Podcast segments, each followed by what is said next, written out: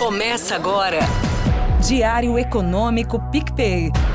Uma análise das principais informações que impactam os mercados, A economia global e do Brasil. Apresentação Marco Caruso.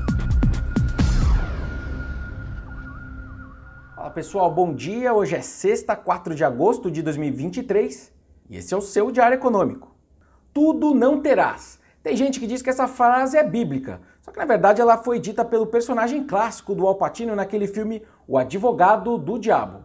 Fazendo um paralelo então com o caso brasileiro de hoje, tá ficando mais difícil você ter juros mais baixos junto com um dólar também mais baixo. Tudo não terás. Ontem, por exemplo, a nossa moeda perdeu perto de 2% contra a moeda americana e voltou para casa dos 4,90. É verdade que os nossos pares perderam algo perto de 1,5% também, então colocar a culpa no corte de 0,5% do Copom, né, nesse movimento da moeda, tem um quê de forçada de barra minha. Mas também não ajuda.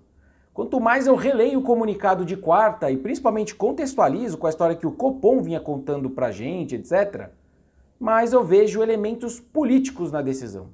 Se o lado técnico então está perdendo um pouco de relevância, também é natural a gente especular que o pessoal vai testar sim níveis mais baixos de Selic, mais baixos até do que o mercado ainda precifica. E se de fato a nova direção vai por aí, então aquela entrada de capital estrangeiro que vinha se aproveitar do nosso juro alto e acabava empurrando o dólar para baixo, acaba perdendo um pouco de apetite. E não é só pelos 25 centavos, né? Claro que não é só pela opção de cortar meio e não 0,25, mas pelo conjunto da obra. Vamos lá o modelo do BC de projeção de inflação, ele não melhorou de uma reunião para outra. Mas mesmo assim eles cortaram mais os juros. Os diretores mais de macroeconomia, né, aqueles diretores mais técnicos, do ponto de vista de política monetária, vamos dizer assim, optaram por cortar só 0,25. Só que o presidente do BC foi de meio. E um último ponto, dois dos diretores que votaram por 0,25 encerram os seus mandatos em dezembro desse ano. A sensação é de que esse ritmo de corte, então, de 0,5% por reunião é, na verdade, piso, mesmo que o BC tente dizer que esse é o cenário básico dele e seja taxativo sobre isso. Por que não 0,75%? Para o dólar, tem ainda a ponta dos juros americanos, né, que ontem, por exemplo, subiu perto de 10 pontos no vencimento ali do 10 anos. Mais juros lá fora, menos juros aqui, aí a matemática é simples para o capital migrar para os Estados Unidos e dar uma puxada no dólar. E como a agenda de hoje traz mais números do mercado de trabalho americano, que anda bem, obrigado, aí a cautela lá fora acaba predominando.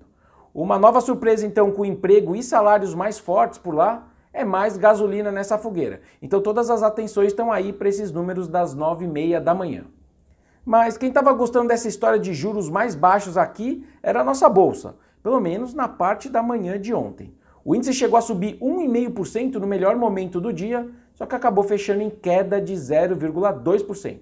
Só que aqui o culpado foi esse cenário externo azedo, que saiu de julho todo animado, mas encontrou um agosto amargo até agora. De qualquer forma, segue válida aquela leitura de que a bolsa nossa aqui tem mais atrativos do que, por exemplo, a nossa renda fixa, que já precifica bastante corte de Selic, mas tem espaço para mais, como eu acabei de dizer, e aí juntando tudo, a nossa moeda acaba ficando na rabeira dessa fila aí de preferências minhas, né? Sobre esse externo negativo, eu somaria aí dois pontos a tudo que eu já venho trazendo aqui para tentar explicar o que está acontecendo. O primeiro é que a gente está nas férias da turma lá do hemisfério norte. Então isso acaba dando uma reduzida no apetite a risco, acaba reduzindo, por exemplo, volumes negociados, etc. Vai lembrar que era o gringo que defendia muito aqui as posições otimistas com ativos brasileiros. A outra é que a temporada de balanços nos Estados Unidos, que vinha comandando a melhora dos mercados, vai perdendo importância a partir de agora, né? especialmente agora que as grandes empresas já vieram a público. Ontem foi o ponto final para elas, por exemplo. A gente viu a Amazon e a Apple registrando lucro líquido acima da previsão do consenso, mas no caso da Apple, já são três trimestres negativos de queda na receita, mesmo, olha só, com mais de um bilhão de assinaturas em produtos e plataformas de streaming que tem puxado a receita de serviços para cima. Falta agora menos de 100 empresas reportarem dentro do SP500, os seus números ali referentes ao segundo TRI, mas são companhias de importância menor. Por hoje é isso, turma. Bom dia, bons negócios e sorte sempre. Você ouviu? Diário Econômico PicPay. Uma análise das principais informações que impactam os mercados, a economia global e do Brasil. De segunda a sexta, às seis da manhã, no Spotify e YouTube.